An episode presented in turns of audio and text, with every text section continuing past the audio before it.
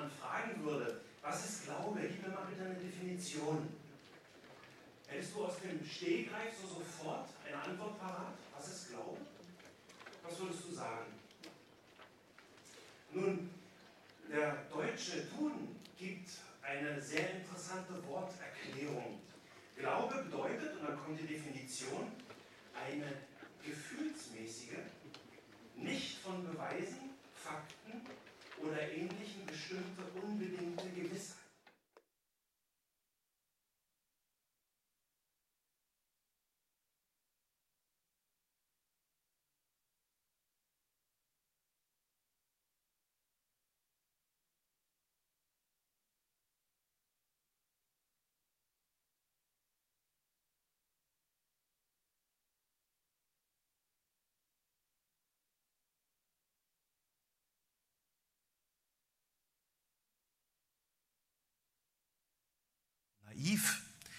Vielleicht sogar für ein bisschen dumm gehalten hat, weil ihr Gläubige, weil ihr Christen seid?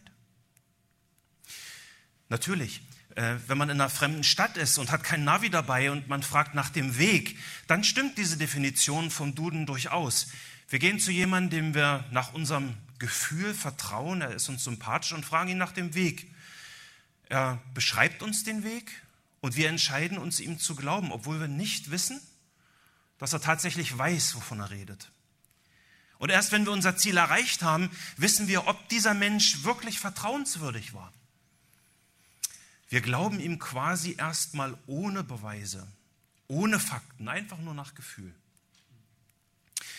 Die Bibel sagt jedoch das genaue Gegenteil, wenn es um Gott geht, wenn es um Glauben geht an Gott. Glaube hat Beweise nach der Bibel.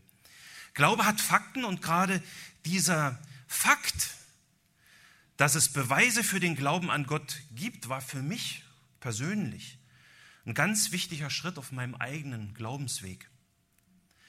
Paulus sagt im Römerbrief, dass Gottes unsichtbares Wesen und seine ewige Kraft und Gottheit seit Erschaffung der Welt an seinen Werken durch Nachdenken wahrgenommen werden kann.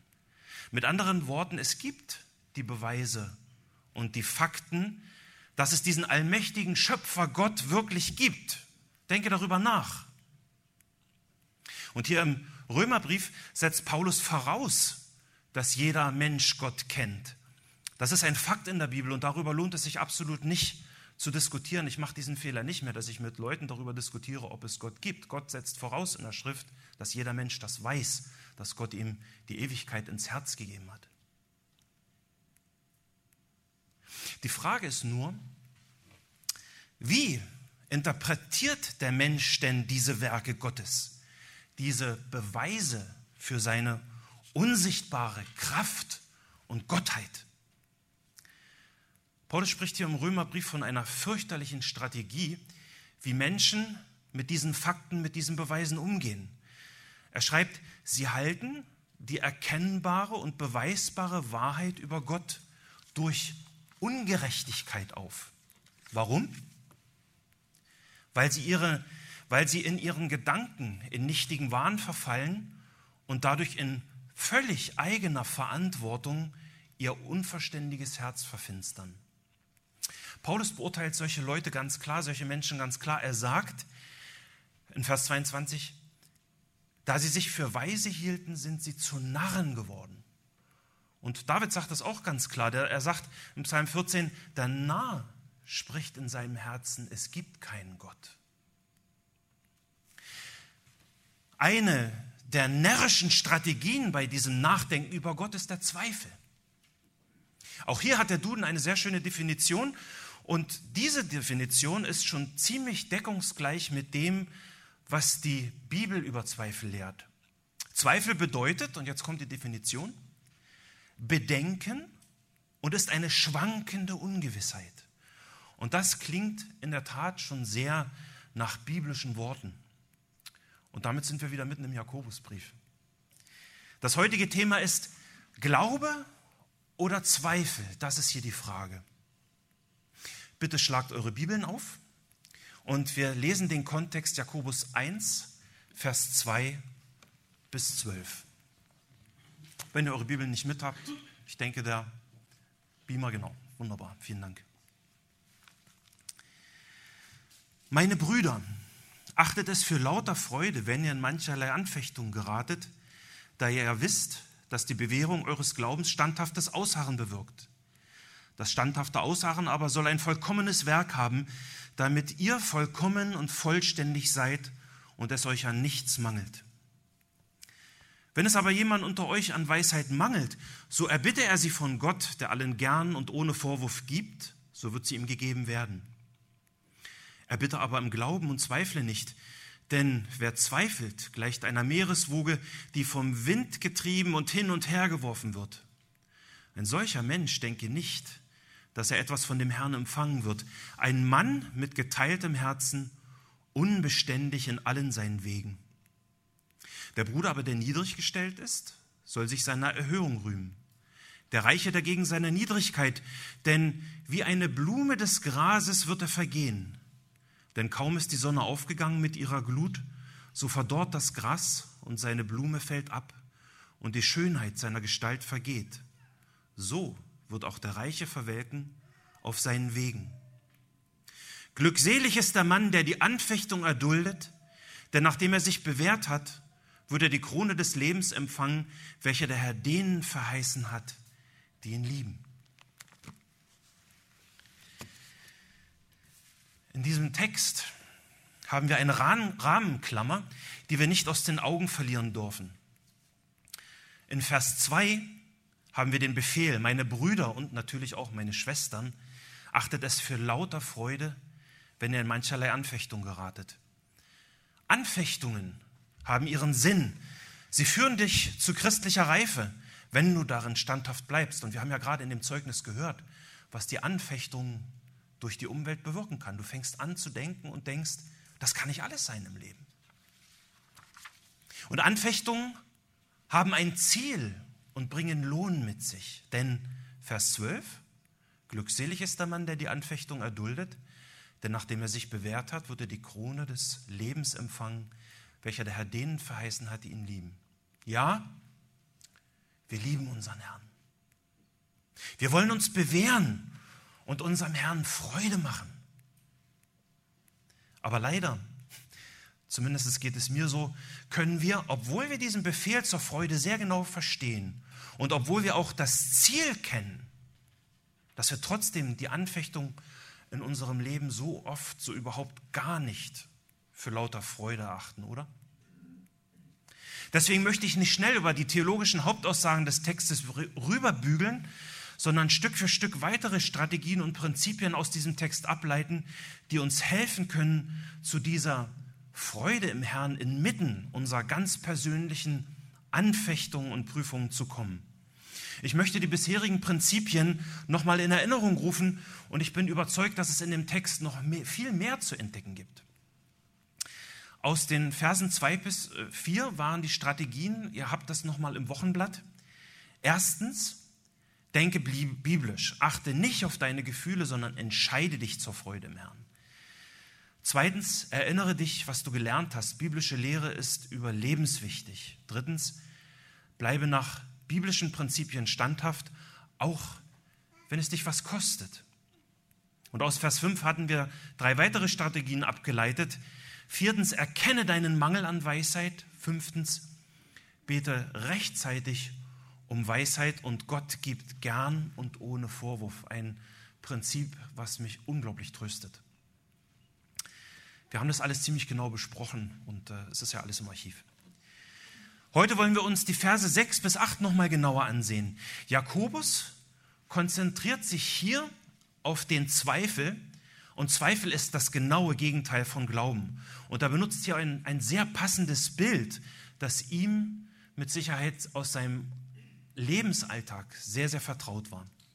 Ich möchte nochmal lesen die Verse 6 bis 8 aus Jakobus 1. Erbitte aber im Glauben und zweifle nicht, denn wer zweifelt, gleicht einer Meereswoge, die vom Wind getrieben und hin und her geworfen wird. Ein solcher Mensch denke nicht, dass er etwas von dem Herrn empfangen wird. Ein Mann mit geteiltem Herzen, unbeständig in allen seinen Wegen. Als erstes müssen wir fragen, wer ist denn dieser Er? Er bitte im Glauben. Das bezieht sich im Kontext auf den Beter in Vers 5. Jakobus spricht hier von dem Christen, der von Gott Hilfe erfleht. Dieser Christ hat seinen Mangel an göttlicher Weisheit in seiner Glaubensprüfung erkannt. Er kennt Gott vielleicht sogar sehr gut und weiß um die Wahrheit von Jakobus 5, Vers 16, dass das Gebet eines Gerechten viel vermag, wenn es nur ernstlich ist. Jakobus baut ja einen sehr deutlichen Gegensatz auf zwischen dem im Glauben Bittenden auf der einen Seite und dem zweifelnden Beter. Der glaubende Beter kann sich auf die Verheißung von Vers 5 verlassen, dass Gott ihm gern und ohne Vorwurf gibt. Dieses Versprechen Gottes wird ihm inmitten seiner persönlichen Anfechtung zu einem echten Trost. Und deswegen kann der Glaubende sich auch inmitten seiner Lebensstürme zumindest noch im Herrn freuen, wenn er an ihn denkt und was Jesus persönlich für ihn getan hat. Aber für den zweifelnden Beter hat Jakobus ein deutliches Wort vom Herrn. Ein solcher Mensch, und Jakobus meint hier einen notorischen, einen gewohnheitsmäßigen Zweifler. Er meint jemanden, dessen erste Reaktion der Zweifel ist. Ein solcher Mensch denke nicht, dass er etwas von dem Herrn empfangen wird. Sein Zweifel schließt ihn von dem Segen der Verheißung in Vers 5 aus. Boah, so schlimm ist Zweifel. Ich meine, Zweifel ist doch normal, oder? Das tun wir doch alle manchmal. Ja, das tun wir. Und damit sind wir dann meist keine Täter des Wortes mehr. Aber die Betonung liegt hier in dem Text eben auf manchmal. Ja. Jakobus macht hier in Vers 8 zwei Aussagen über diesen notorischen Zweifler. Er beschreibt ihn hier den Zweifler als jemand, der, Vers 8, in allen, ausdrücklich in allen seinen Wegen unbeständig ist. Und unbeständig meint hier unstabil, rastlos, unruhig, wankelmütig unstet, unentschlossen. Solche Leute, solche hartnäckigen, solche hartnäckigen Zweifler, Zweifler gibt es in der Gemeinde Gottes? Unstabil, unruhig, wankelmütig, unentschlossen? Ein Christ kämpft mit diesen Dingen. Ja, wir alle sind manchmal unruhig und manchmal unentschlossen. Der eine mehr, der andere we weniger aber nicht ausdrücklich alle unsere Wege sind unbeständig. Ein notorischer Zweifler, dessen alle Wege unbeständig sind, kann kein fruchtbarer Boden sein. Bei ihm kann der gute Samen des Wortes Gottes, das er gehört hat, nicht auf fruchtbaren Boden gefallen sein.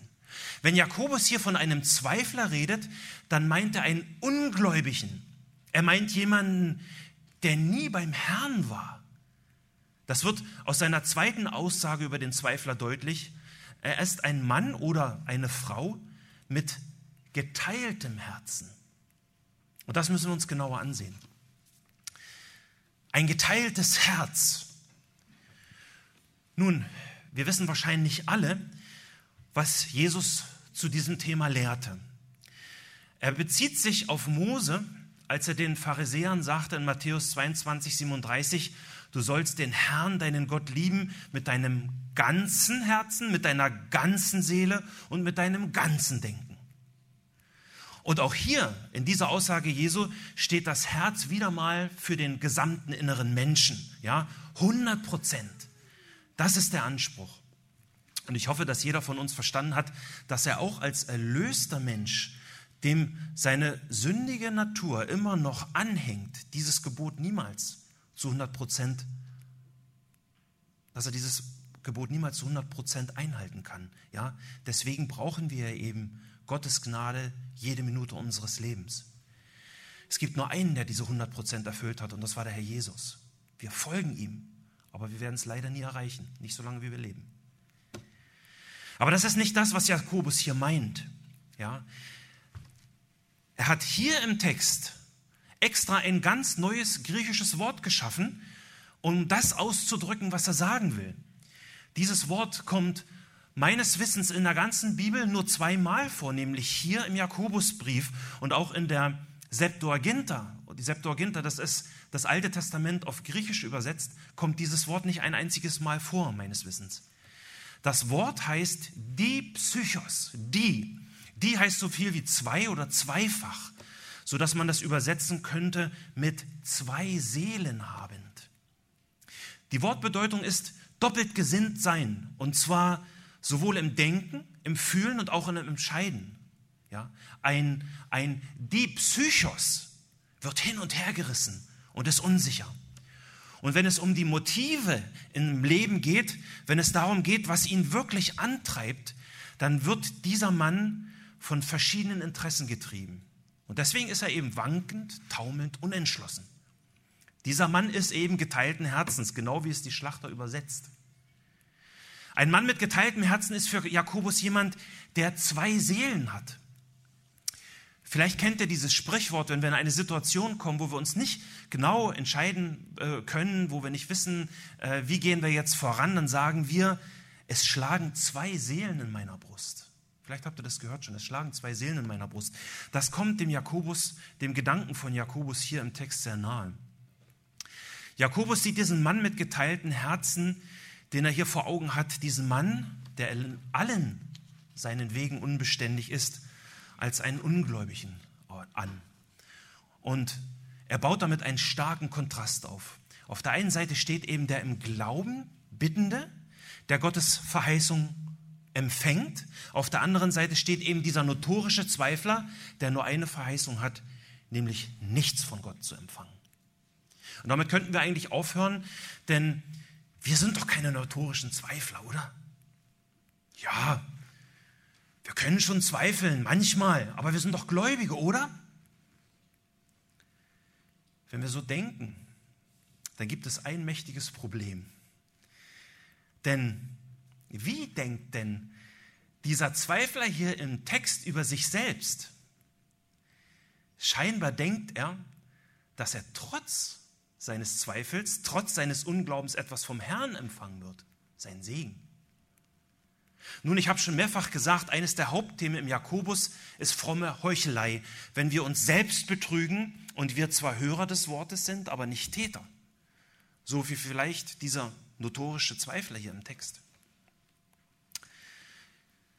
Und die Frage ist, wie steht es denn mit unserer eigenen Doppelseele? Angesichts der Frage von Jakobus 4, Vers 4, Wisst ihr denn nicht, dass die Freundschaft mit der Welt Feindschaft gegen Gott ist?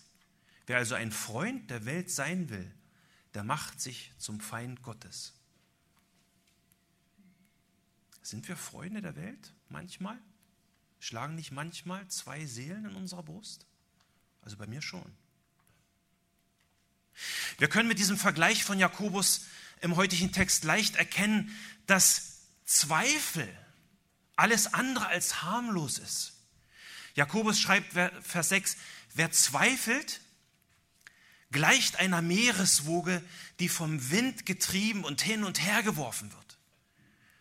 Wir haben hier ein Gleichnis. Jakobus benutzt ein Gleichnis. Der Zweifler gleicht einer Meereswoge. Nun, was ist die Natur einer Meereswoge? Woraus besteht so eine Welle?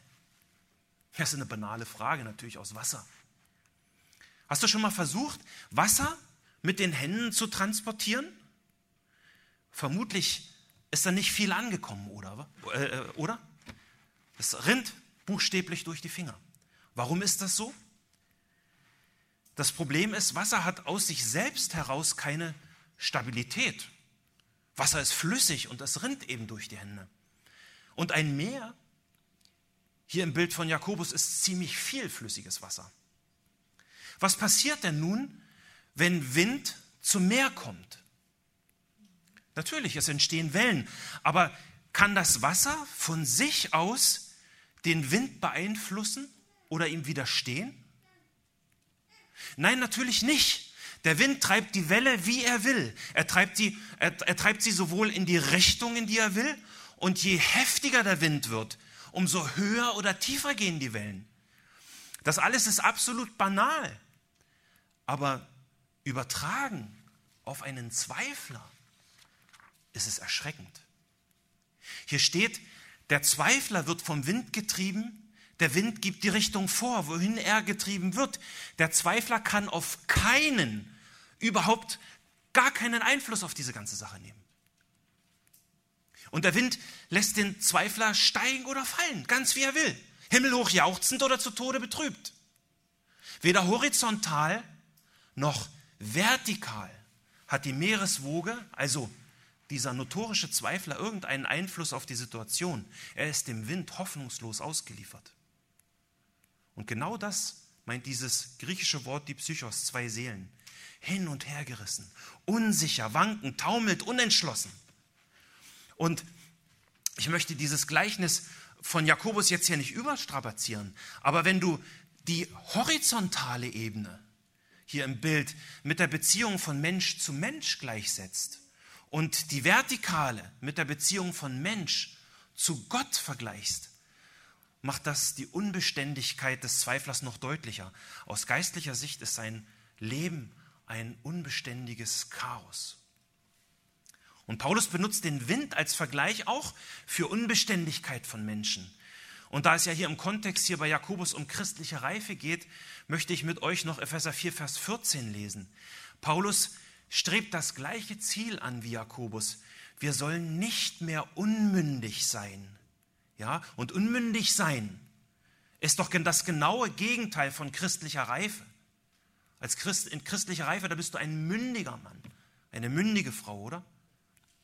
Paulus schreibt in Vers 4, 4 Vers 14 Epheser, damit wir nicht mehr Unmündige sein, hin und her geworfen und umhergetrieben von jedem Wind der Lehre durch das betrügerische Spiel, durch die Schlauheit, mit der sie zum Irrtum verführen durch das betrügerische Spiel der Menschen.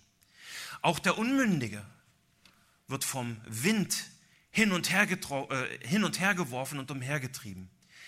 Bei Paulus ist es jeder Wind von betrügerischer Lehre, der den Unmündigen umhertreibt. Und das passt auch gut zum Bild des Zweiflers, oder?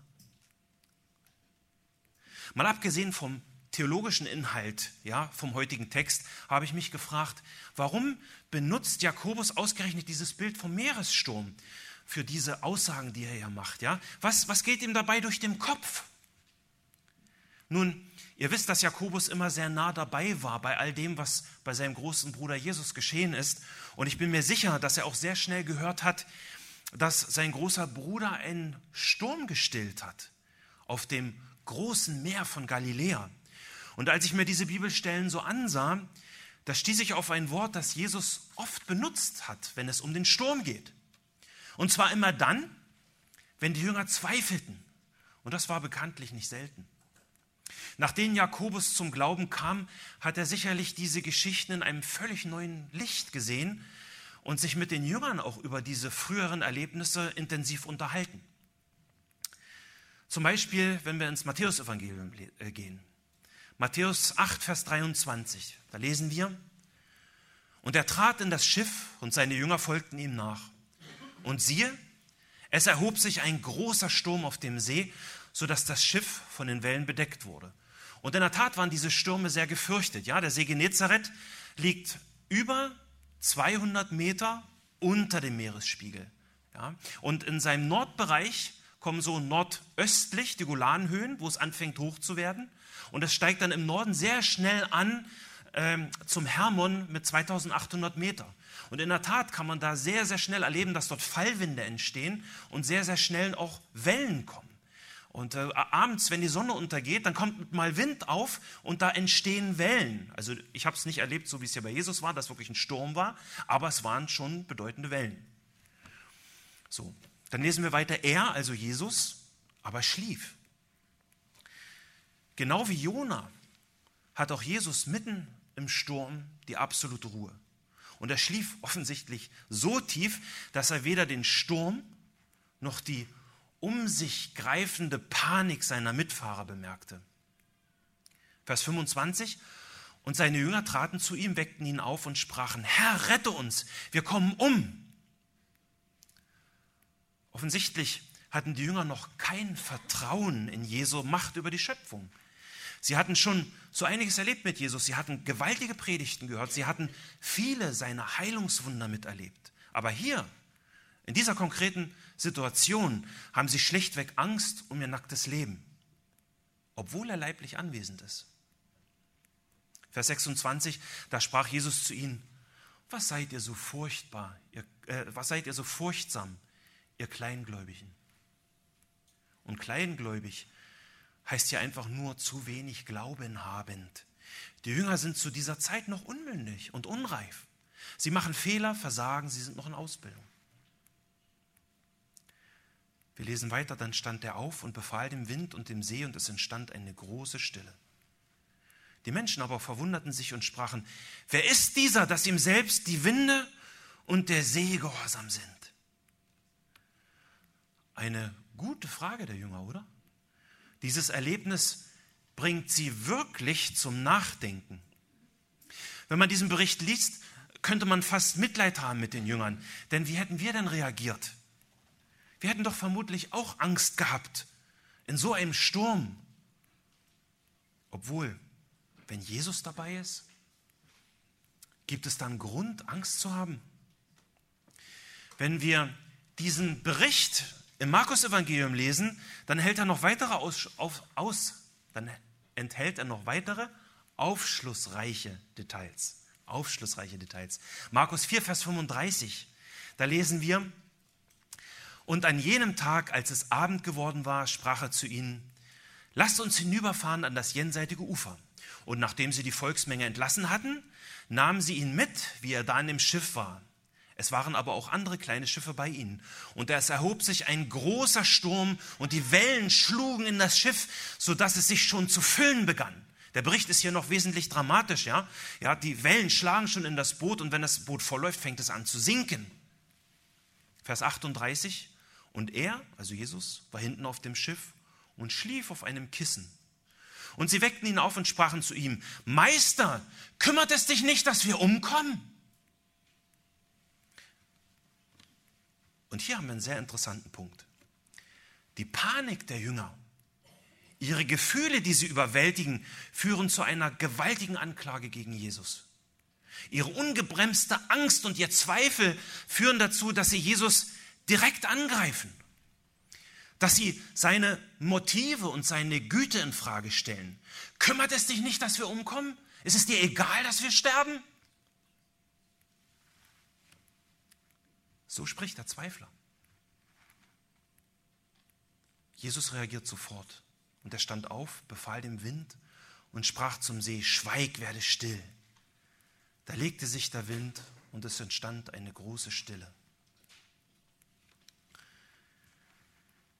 In dieser großen Stille, nach dem schweren Sturm, stellt er den Jüngern zwei ganz schlichte Fragen. Vers 40, und er sprach zu ihnen, was seid ihr so furchtbar? Was seid ihr so furchtsam? Wie? Habt ihr keinen Glauben? Und sie gerieten in große Furcht und sprachen zueinander, wer ist denn dieser, dass auch der Wind und der See ihm gehorsam sind? Wir können hier in dieser Geschichte sehr gut den Zusammenhang zwischen Angst, Panik und Zweifel sehen. Wir sehen, wie sich hier dieser ungebremste Zweifel entwickelt, der letztendlich Gott misstraut und dadurch Unglauben erzeugt. Unsere Emotionen können durch Zweifel zur Sünde werden und die sich daraus entwickelnde falsche Sicht über Gott führt letztendlich in den Abgrund. Und damit diesen Zusammenhang hier wirklich jeder sieht, möchte ich noch eine weitere Sturmstelle mit euch ansehen, Matthäus 14. Matthäus 14, 22, wir sind hier an dieser Stelle im Evangelium, gerade nach der äh, Speisung der 500 Männer, gerechnet ohne die Frauen und Kinder. Äh, 5, 5000, Entschuldigung, 5000. Matthäus 14, Vers 22. Und sogleich nötigte Jesus seine Jünger in das Schiff zu steigen und vor ihm ans jenseitige Ufer zu fahren, bis er die Volksmenge entlassen hätte. Und nachdem er die Menge entlassen hatte, stieg er auf den Berg, um abseits zu beten und als es Abend geworden war, war er dort allein. diese Glaubensprüfung, die jetzt hier für die Jünger kommt, ist noch einige Zacken schärfer als die vorherige Sturmgeschichte. Warum? Weil Jesus diesmal die Jünger allein in den Sturm schickt. Er wusste mit Sicherheit, dass dieser Sturm kommt. Und trotzdem schickt er sie los in diesen Sturm. Was will er damit erreichen? Vers 24. Das Schiff aber war schon inmitten auf dem See und litt Not von den Wellen. Denn der Wind stand ihnen entgegen. Aber um die vierte Nachtwache kam Jesus zu ihnen und ging auf dem See.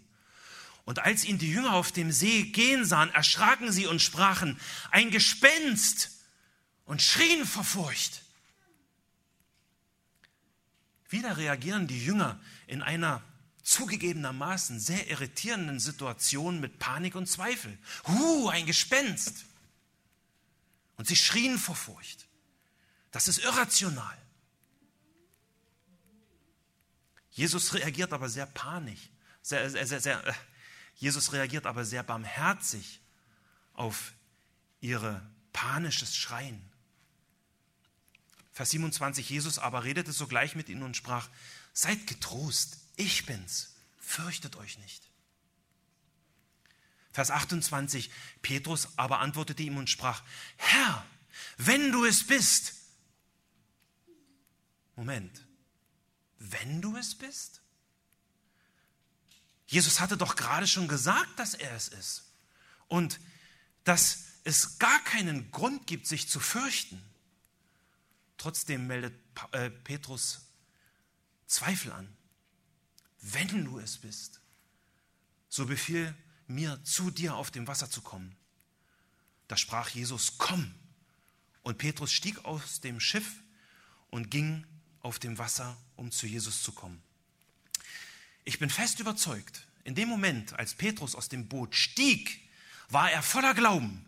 Er hörte Jesu Wort und er tat es. Er schaute fest auf Jesus und ging auf dem Wasser. Aber dann kam das, was auch uns so oft passiert, wenn wir gerade in Anfechtungen und Prüfungen sind.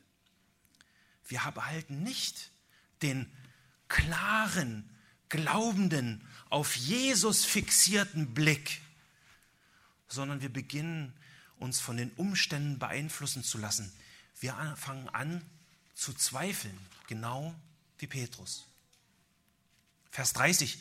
Als er aber den starken Wind sah, fürchtete er sich. Er sah den Wind, sah die Umstände und fürchtete sich. Und wenn ich diese Geschichte lese, dann möchte ich am liebsten rufen, Petrus, reiß dich zusammen, guck auf Jesus. Aber der Ruf kommt zu spät. Wir lesen, und da er zu sinken anfing, schrie er und sprach, Herr, rette mich.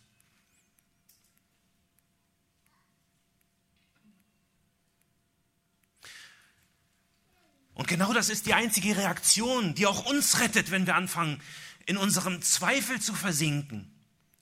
Wenn unser eigener Unglaube uns in den Abgrund ziehen will, Herr, rette mich. Jesus aber streckte sogleich die Hand aus, ergriff ihn und sprach zu ihm, du Kleingläubiger, warum hast du gezweifelt? Und als sie in das Schiff stieg, legte sich der Sturm, legte sich der Wind. Da kamen die in dem Schiff waren, warfen sich anbetend vor ihm nieder und sprachen, wahrhaftig, du bist Gottes Sohn. Diese ganze Lektion diente nur einem Zweck. Seine Jünger sollten erkennen, wer Jesus war. Diese ganze Prüfung sollte den Glauben der Jünger stärken, damit sie ihren Zweifel überwinden. Das Ziel wurde erreicht. Sie warfen sich anbetend nieder vor ihm, gaben ein, und sie gaben ein klares Bekenntnis. Wahrhaftig, du bist Gottes Sohn. Aber wie ist es mit dir? Hast du dir diesen Satz schon mal selber gepredigt, zu dir selber gepredigt? Ich Kleingläubiger, warum habe ich gezweifelt? Ich hoffe, ihr seht, wie zerstörerisch Zweifel ist und warum Jakobus dazu in seinem Brief so klare Worte findet. Zweifel empfängt nichts Und hier im Kontext von Jakobus geht es um die Verheißung von Gottes Weisheit in Anfechtungen, die er dem im Glauben Bittenden verheißt und verspricht. Zweifel zerstört, Glaube rettet. Deswegen wollen wir uns jetzt nochmal den echten, mit dem echten Glauben beschäftigen. Und dazu möchte ich eigentlich nur die Bibel lesen und euch bitten, einen dicken Stift zur Hand zu nehmen, denn zu Beginn fragte ich euch ja nach einer Definition von Glauben und die haben wir jetzt hier in Hebräer 11, Vers 1. Und wenn diese Stelle noch nicht in eurer Bibel angestrichen sein sollte, bitte streicht sie dick an. Wir lesen auch hier den Kontext, den Textzusammenhang, denn auch hier geht es im Textzusammenhang um das standhafte Ausharren. Wir lesen in Auszügen ab Hebräer 10, Vers 35. Wir lesen dort, so werft nun eure Zuversicht nicht weg, die eine große Belohnung hat. Denn standhaftes Ausharren tut euch Not, damit ihr, nachdem ihr den Willen Gottes getan habt, die Verheißung erlangt. Denn noch eine kleine, eine ganz kleine Weile, dann wird der kommen, der kommen soll, und er wird nicht auf sich warten lassen. Der Gerechte aber wird aus Glauben leben. Doch wenn er feige zurückweicht, so wird meine Seele kein Wohlgefallen an ihm haben. Wir aber gehören nicht zu denen, die feige zurückweichen zum Verderben, sondern zu denen, die glauben zur Errettung der Seelen. Es ist aber der Glaube eine feste Zuversicht auf das, was man hofft, eine Überzeugung von Tatsachen, die man nicht sieht. Durch diesen haben die Alten ein gutes Zeugnis erhalten. Durch Glauben verstehen wir, dass die Welt durch Gottes Wort bereitet worden sind, sodass die Dinge, die man sieht, nicht aus Sichtbarem geworden, äh, äh, entstanden sind. Durch Glauben brachte Abel Gott ein besseres Opfer dar als Kain. Durch ihn erhielt er das Zeugnis, dass er gerecht sei, indem er Gott über seine Gaben Zeugnis ablegte und durch ihn redet er noch, obwohl er gestorben ist. Durch Glauben wurde Henoch entrückt, so dass er den Tod nicht sah und er wurde nicht mehr gefunden, weil Gott ihn entrückt hatte. Denn vor seiner Entrückung wurde ihm das Zeugnis gegeben, dass er Gott wohlgefallen hatte. Ohne Glaube aber ist es unmöglich, ihm wohl zu gefallen, denn wer zu Gott muss glauben, dass er ist und dass er die belohnen wird, welche ihn suchen. Durch Glauben baute Noah als er eine göttliche Weisung empfangen hatte über die Dinge, die man noch nicht sah, von Gottes Furcht bewegt, eine Arche zur Rettung seines Hauses. Durch ihn verurteilte er die Welt und wurde ein Erbe der Gerechtigkeit aufgrund des Glaubens. Durch Glauben gehorchte Abraham, als er berufen wurde, nach dem Ort auszuziehen, den er als Erbteil empfangen sollte, und er zog aus, ohne zu wissen, wohin er kommen werde. Vers 11. Durch Glauben erhielt auch Sarah selbst die Kraft, schwanger zu werden, und sie gebar, obwohl sie über das geeignete Alter hinaus war, weil sie den für treu achtete, der es verheißen hatte. Vers 17. Durch Glauben brachte Abraham den Isaak dar, als er geprüft wurde, und opferte den Erstgeborenen, er, der die Verheißung empfangen hatte. Vers 20. Durch Glauben segnete Isaak den Jakob und den Esau im Hinblick auf zukünftige Dinge. Durch Glauben segnete Jakob, als er im Sterben lag, jeden der Söhne Josefs und betete an, auf seinen Stab gestützt.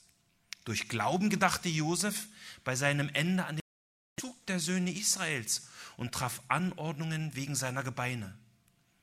Durch Glauben wurde Mose nach seiner Geburt von seinen Eltern drei Monate lang verborgen gehalten, weil sie sahen, dass er ein schönes Kind war und sie fürchteten das Gebot des Königs nicht. Vers 24. Durch Glauben weigerte sich Mose, als er groß geworden war, ein Sohn der Tochter des Pharao zu heißen. Vers 27. Durch Glauben verließ er Ägypten, ohne die Wut des Königs zu fürchten, denn er hielt sich an den Unsichtbaren, als sehe er ihn. Durch Glauben hat er das Passa durchgeführt und das Besprengen mit Blut, damit der Verderber ihre Erstgeborenen nicht antastete. Durch Glauben gingen sie durch das Rote Meer wie durch das Trockene, während die Ägypter ertranken, als sie es versuchten. Durch Glauben fielen die Mauern von Jericho, nachdem sie sieben Tage umzogen worden waren. Durch Glauben ging Rahab, die Hure, nicht verloren mit den Ungläubigen, weil sie die Kundschafter mit Frieden aufgenommen hatte. Und was soll ich noch sagen? Die Zeit würde mir ja fehlen, wenn ich erzählen wollte von Gideon und Barak und Simson und Jephthah und von David und Samuel und von den Propheten, die durch Glauben Königreiche bezwangen, Gerechtigkeit wirkten, Verheißung äh, erlangten, die Rachen der Löwen verstopften Sie haben die Gewalt des Feuers ausgelöscht, sind der Schärfe des Schwertes entkommen. Sie sind aus Schwachheit zu Kraft gekommen und stark geworden im Kampf, haben die Heere der Fremden in die Flut gejagt. Hielten ihre Toten durch Auferstehung wieder. Andere aber ließen sich martern und nahmen die Befreiung nicht an, um eine bessere Auferstehung zu erlangen. Und andere erfuhren Spott und Geiselung, dazu Ketten und Gefängnis. Sie wurden gesteinigt, zersägt, versucht. Sie erlitten den Tod durch Schwert. Sie zogen umher in Stelzen und Ziegenfällen, erlitten Mangel, Bedrückung, Misshandlung. Sie, deren die Welt nicht wert war, irrten umher in Wüsten und Gebirgen, in Höhlen und Löchern der Erde. Und diese alle, obgleich sie durch den Glauben ein gutes Zeugnis empfangen haben, das Verheißene haben sie nicht erlangt, weil Gott für uns, für uns, das heißt für dich und für mich, weil Gott für uns etwas Besseres vorgesehen hat, damit sie nicht ohne uns vollendet würden. Da wir nun eine solche von Zeugen um uns haben, so lasst uns jede Last ablegen und die Sünde, die uns so leicht umstrickt, und lasst uns mit Ausdauer laufen in dem Kampf, der vor uns liegt. Wie? Indem wir hinschauen auf Jesus, den Anfänger und Vollender des Glaubens, der um der vor ihm liegenden Freude willen das Kreuz erduldete und dabei die Schande für nichts achtete und der sich zur Rechten des Thrones Gottes gesetzt hat. Achtet doch auf ihn, der solchen Widerspruch von den Sündern gegen sich erduldet hat, damit ihr nicht müde werdet und den Mut verliert. Das ist Glaube. Glaube ist zu hören und zu tun. Solche Menschen hatte Jakobus vor Augen, als er uns aufforderte, Hörer und Täter des Wortes zu sein. Und einige dieser Vorbilder, dieser Glaubenshelden werden wir uns vielleicht noch später hier im Jakobusbrief ansehen. Unser Thema aus Jakobus 1, Vers, äh, äh, aus Jakobus 1, Vers 6 bis 8 ist heute Glaube oder Zweifel. Das ist hier die Frage. Die Anwendungsfrage aus dem heutigen Text von Jakobus ist nicht, ob wir Zweifel haben. Wir in den Sturmgeschichten aus den Evangelien gesehen haben, ist Zweifel eine Frucht unserer Emotionen und eine Frucht unserer Deutung der Umstände, in denen wir stehen. Die Frage ist also nicht, ob wir zweifeln, sondern die Frage aus diesem Text ist, wie gehen wir mit unseren Zweifel um? Und wie viel Raum geben wir dieser schwankenden Ungewissheit in unserem Leben? Deswegen möchte ich eine ganz simple Strategie aus diesem Abschnitt ableiten. Sie steht im Wochenblatt. Hüte dich vor Zweifel und entscheide dich, denn Gott steht zu seinem Wort. Hüte dich vor Zweifeln und entscheide dich zu glauben, denn Gott steht zu seinem Wort. Tja, jetzt wirst du vielleicht sagen, ja, oh, ist wirklich ein bisschen sehr simpel. Was ist denn nur das Rezept gegen Zweifel? Erinnert ihr euch, dass dieses Wort, die Psychos, zwei Seelen habend, was, was Jakobus hier benutzt, dieses, dieses geteilte Herz, ja, dass das beide Male vorkommt hier im Brief. Und wenn wir uns diese zweite Stelle jetzt noch ansehen und lesen, dann wird völlig offensichtlich, dass ein notorischer Zweifler für Jakobus wirklich ein Mann ohne Glauben ist. Aber dieser Fakt ist für dich jetzt hier in diesem Moment gerade als Hörer dieses Wortes, jetzt hier in der Predigt, gerade völlig egal. Denn egal, ob du ein notorischer, gewohnheitsmäßiger Zweifler bist oder ob du ein erlöster Christ bist, der mit Zweifeln zu kämpfen hat, das Heilmittel ist für euch beide dasselbe. Buße. Buße rette dich, Petrus. Herr, rette mich. Das Heilmittel gegen Zweifel ist Buße, also deine Umkehr zu Gott. Dein Umdenken zu Gottes Gedanken, also dein Denken nach Gottes Gedanken und seinem offenbarten Wort auszurichten. Das ist das Heilmittel, das Jakobus uns lehrt. In der zweiten Stelle, wo dieses Wort äh, vorkommt, Jakobus 4, Vers 8 bis 10. Jakobus 4, Vers 8 steht, naht euch zu Gott, so naht er sich zu euch. Reinigt die Hände, ihr Sünder, und heiligt eure Herzen, die ihr geteilten Herzens seid. Fühlt euer Elend, trauert und heult. Euer Lachen verwandle sich in Trauer und eure Freude in Niedergeschlagenheit. Demütigt euch vor dem Herrn, so wird er euch erhöhen. Das ist das Paradoxon des Glaubens. Du musst trauern, damit du wirklich ewige Freude im Herrn Jesus erfahren kannst. Leg deine Zweifel ab am Kreuz Christi und tausche deine Zweifel aus gegen die Wahrheit aus Gottes Wort. Das hat die Kraft, Reise zu machen zur Errettung durch den Glauben, der in Jesus Christus ist. Tu immer wieder Buße, so oft es eben nötig ist, für deinen immer wieder aufkommenden Zweifel an ihm und seiner Güte. Reinige deine Hände davon und also reinige bzw. entsündige dein Herz von diesem sündigen Zweifel. Wie? Indem du deine Zweifel bekennst. Denn wenn wir unsere Sünden bekennen, und ich hoffe, dass ihr mit mir übereinstimmt, dass Zweifel an Gott und seinem Wesen eine wirklich ernste Sünde ist, dann ist er treu und gerecht, dass er uns die Sünden vergibt und uns reinigt von aller Ungerechtigkeit. Er wird dir dann seine Weisheit geben, um standhaft in Anfechtungen auszuharren. Und du wirst dabei sogar Freude empfinden. Gott segne uns alle dabei. Amen. Lasst uns zum Abschluss bitte kurz beten.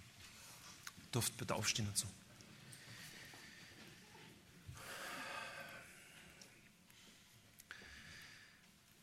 Himmlischer Vater, wenn ich diesen Text mir ansehe, dann bin ich einfach nur wahnsinnig dankbar für all die Barmherzigkeit und Gnade, die von deinem Thron durch Jesus Christus zu uns fließt. Und ich bitte dich um dein Erbarmen, wenn wir wieder von Zweifel getrieben werden. Und ich bitte dich, dass du uns die Weisheit und die Kraft gibst, dass wir das Schwert des Geistes in die Hand nehmen, was dein Wort ist, um diesem Zweifel, der hin und wieder kommt, einfach entgegenzutreten. Dass wir das Schild des Glaubens vor uns stellen und uns über deine Treue freuen können. Und ich, ich bitte dich, Herr, äh, arbeite in unserem Leben durch deinen Heiligen Geist, durch dein Wort, dass wir nicht unmündige Zweifler sind, sondern dass wir reife Menschen werden, reife Christen werden, reife Jünger Jesu werden, die dir mit ihrem Leben Ehre machen. Bitte hilf uns dazu.